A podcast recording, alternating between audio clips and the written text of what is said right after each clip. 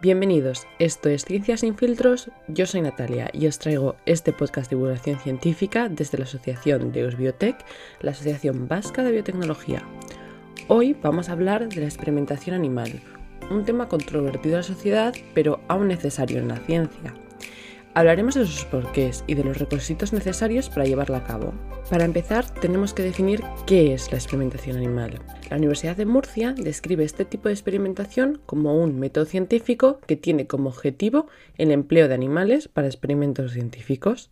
Vale, esta definición está muy bien, pero es algo que podríamos haber dicho cualquiera y que no nos explica por qué se usa, ni en qué situaciones, ni qué requisitos son necesarios para implementarla. Entonces, vamos al principio. ¿Cuándo se utiliza esta experimentación animal? La experimentación animal se utiliza cuando no existen alternativas en experimentación con el mismo nivel de evidencia científica. Es decir, se utiliza cuando otros tipos de experimentos no nos proporcionan la información necesaria para extrapolarla al escenario final que planteamos. Pongamos, por ejemplo, el ensayo de medicamentos para hacer frente al COVID. Estos ensayos no comienzan directamente ni en humanos ni en animales, sino en líneas celulares.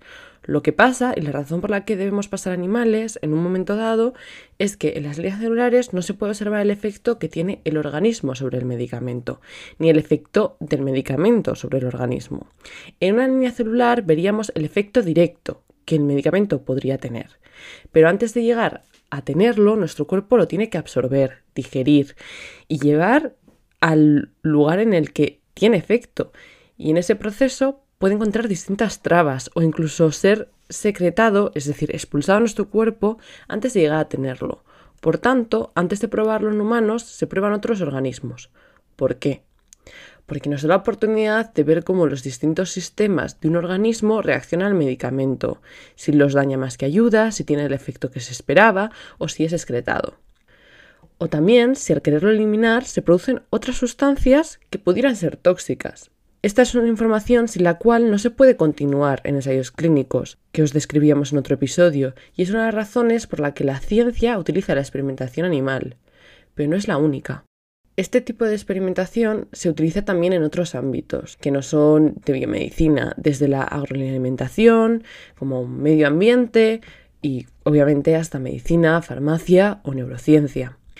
Es esta necesidad de su uso la que ha impulsado la regulación de estas prácticas por los diferentes gobiernos y comités, así como desde la propia comunidad científica.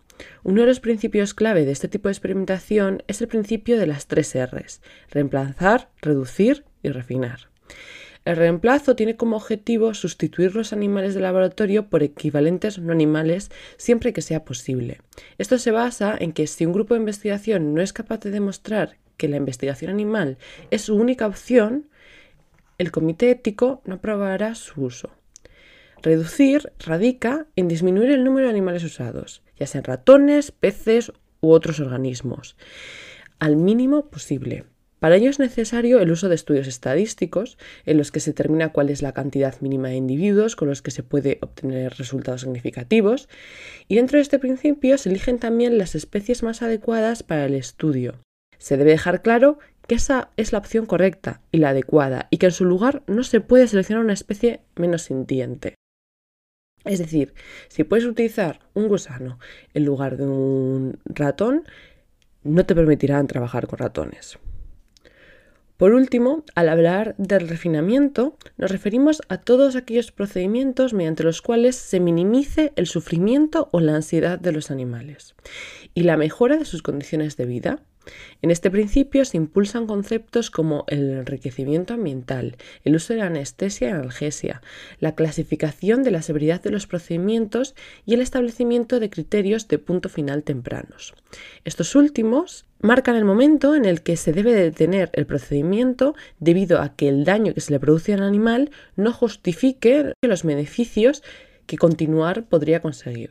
Según esta normativa, se establece cuál es el umbral del dolor, sufrimiento o angustia que se causará al animal, y es obligatorio para cualquier procedimiento de investigación. La existencia de estos principios no significa que cualquier graduado de biociencias pueda trabajar con animales o usarlos. El uso de animales está sujeto a estrictos requisitos establecidos por decreto ley y que abarcan tres campos el alojamiento y los cuidados de los animales, los requisitos de capacitación y formación del personal y la evaluación de los proyectos por órganos encargados del bienestar, comités de ética y órganos habilitados. Vale, empezamos por el alojamiento. En cuanto al alojamiento, se establece que la mayoría de los animales utilizados deben mantenerse en instalaciones controladas, dado que las condiciones tienen consecuencias para los animales y para la investigación. En España hay requisitos generales y específicos dependiendo del animal que están basados en el Convenio Europeo para la Protección de Animales Vertebrados usados para fines experimentales u otros fines científicos. Entre estos requisitos se debe permitir un grado mínimo de libertad de movimiento, alimento y agua, además de cuidados apropiados a su salud y bienestar. Además, se limitan las restricciones a su capacidad de satisfacer sus necesidades fisiológicas y también se requiere la inspección diaria de las condiciones de cría, mantenimiento y uso de animales. En cuanto a los requisitos de capacitación del personal, el Real Decreto de 2013 establece que todas las personas que manejen estos animales tienen que tener una capacitación previa acorde con una orden ministerial de 2015. Esta capacitación debe mantenerse por formación continuada, que debe solicitarse como mínimo cada ocho años. Esta acreditación y cursos específicos tienen carácter modular, es decir, en estos cursos se dedican un número determinado de horas a que se adquieran las distintas competencias. Estos módulos son el cuidado de animales, su eutanasia, realización de procedimientos y algunos para los que además necesita poseer un título universitario con formación de biología y fisiología animal, como los módulos de diseño de proyectos y procedimientos, y para poder asumir la responsabilidad de la supervisión in situ de bienestar y cuidados. Por último, existe un módulo para asumir las funciones de veterinario designado siempre y cuando tengas un grado de veterinaria, claro está. Esto quiere decir que no cualquiera puede hacerse cargo de la investigación ni cuidado de estos animales, sino que se tiene que superar un curso con distintos módulos que establecerá las funciones que puede tener la persona encargada. Y está impartido por entidades legales, obviamente. Por último, vamos a hablar de la evaluación de proyectos por órganos habilitados. Esta es una parte esencial, puesto que para poder realizar este tipo de investigaciones no solo necesitas una persona autorizada para llevarlo a cabo o para estar en contacto con esos animales, sino que debe ser autorizado según la legislación nacional. Para obtener esta autorización, el responsable debe presentar al órgano responsable la propuesta del proyecto, acompañada del informe favorable de un comité ético y muchos otros papeles en los que se identifica la persona que va a realizar los procedimientos y sus autorizaciones, el responsable del proyecto en particular, la justificación del proyecto y la relevancia del uso de los animales y de todos los procedimientos que se van a realizar durante ese proyecto. Además, también hay que mencionar los métodos utilizados para aplicar el principio de las tres R's. Como resumen, para que una investigación sea autorizada, tiene que estar justificada desde el punto de vista científico o educativo. Su finalidad tiene que justificar el uso de animales y debe estar diseñada para que los procedimientos se realicen de una manera más humanitaria y respetuosa con el medio ambiente. Así, solo si se consigue la aprobación de este órgano, además de la del comité ético, se podrá llevar a cabo la investigación planteada.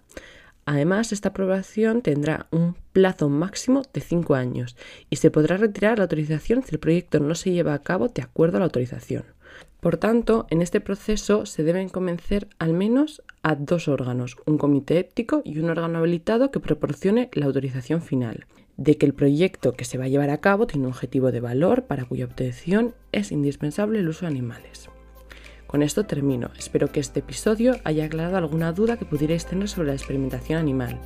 Así que termino recordándoos que nos podéis encontrar como arroba en Instagram, Twitter, Facebook y LinkedIn. Y en la descripción os dejamos además nuestro correo electrónico, en el que podéis preguntar dudas, curiosidades o sugerir temas que os gustaría escuchar en los siguientes podcasts, incluso contestarnos a cosas que hayamos dicho en anteriores. Muchas gracias por escucharnos y os esperamos en el siguiente episodio. Es que ricas con su teagatik y te arte.